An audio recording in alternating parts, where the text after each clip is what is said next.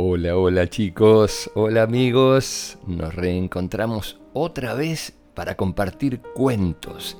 Qué cosa más hermosa que es encontrarnos para escuchar, escuchar, imaginar y compartir un cuento.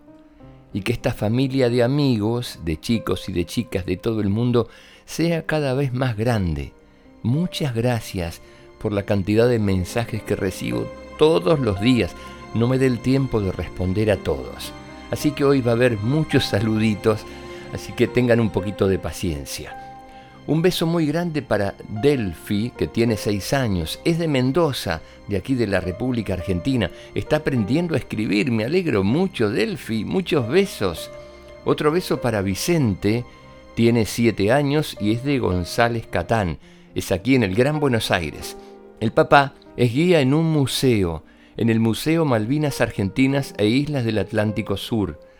Así que el papá se llama Matías y cuida, custodia y le muestra a todos los visitantes lo que significa para los argentinos y para muchos países latinoamericanos la gesta de Malvinas. Bravo para tu papá, hace patria tu papá.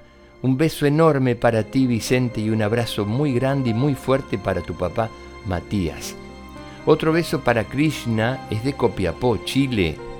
Dice que los cuentos son inspiradores. Muchas gracias. Esa es la idea. Otro beso para Frida Sofía, cumpleaños el 5 de marzo. Así que falta muy poquitito. Es de Aguascalientes, México. La mamá se llama Moni. Beso grande para ti, Moni.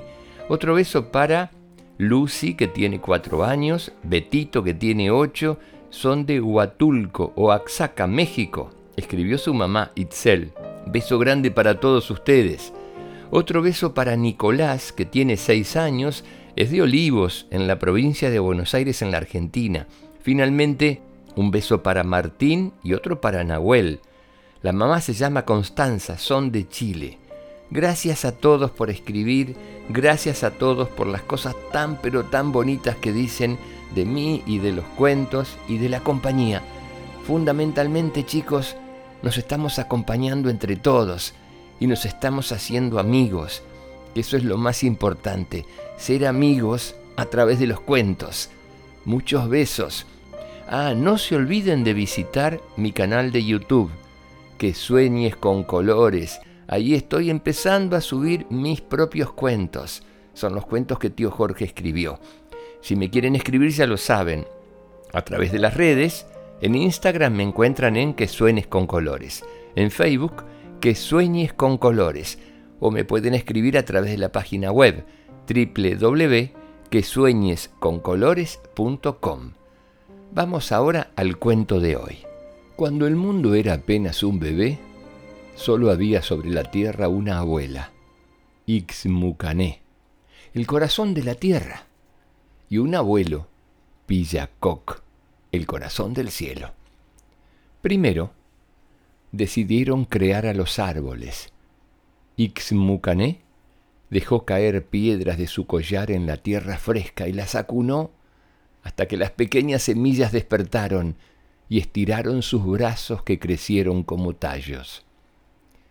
El abuelo Pillacoc, desde el corazón del cielo, dejó caer hebras de sus cabellos en forma de lluvia que alimentaron a las pequeñas semillas y les lanzó besos que le dieron calor. Así, así, las pequeñas semillas crecieron y crecieron y crecieron, alargando sus ramas hasta que se convirtieron en árboles grandes y frondosos, unidos por sus raíces con el corazón de la tierra y por sus ramas al corazón del cielo. Pero la abuela tierra y el abuelo cielo se dieron cuenta que el árbol necesitaba compañía. Entonces decidieron crear a los animales.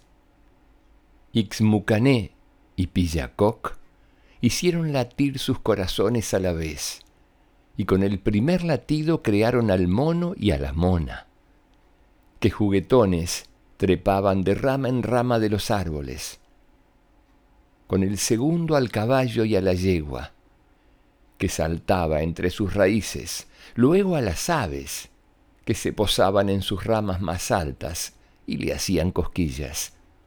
Así, hasta que todos los animales estuvieron creados. Pero la abuela y el abuelo sentían que faltaba algo, lo más importante, lo que protegería la naturaleza, los árboles, los animales, y recordaría que el corazón del cielo y de la tierra forma parte de todos nosotros y nosotras.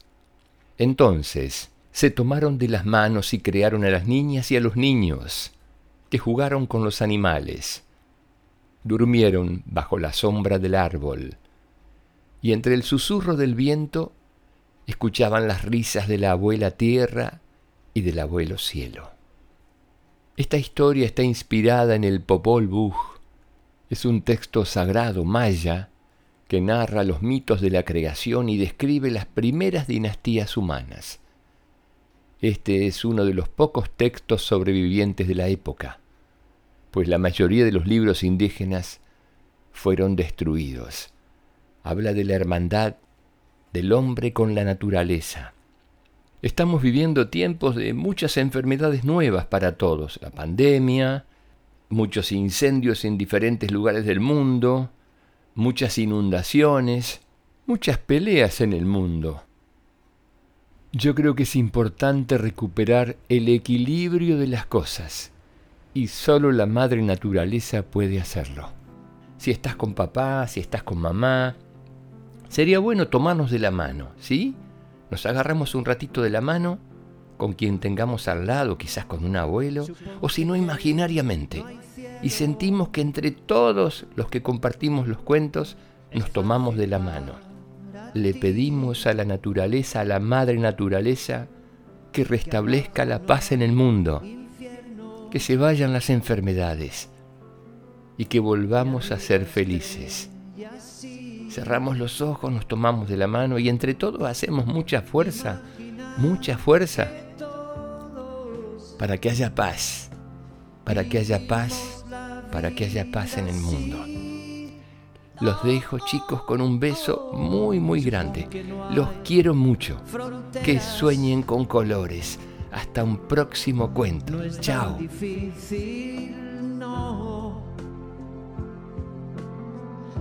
Que no existen las guerras ni por la religión. Imaginad que todos vivimos la vida en paz. Oh, oh, oh. Pensarás que solo sueño pero el único no soy. Tú puedes ser parte de ello y el mundo se unirá. Vivir sin posesiones. No sé si se podrá. Que nadie muera de hambre, todos en hermandad. Imaginad un mundo compartido por igual. Oh, oh, oh. Pensarás que solo sueño pero el único no soy. Tú puedes ser parte de ello y el mundo se une.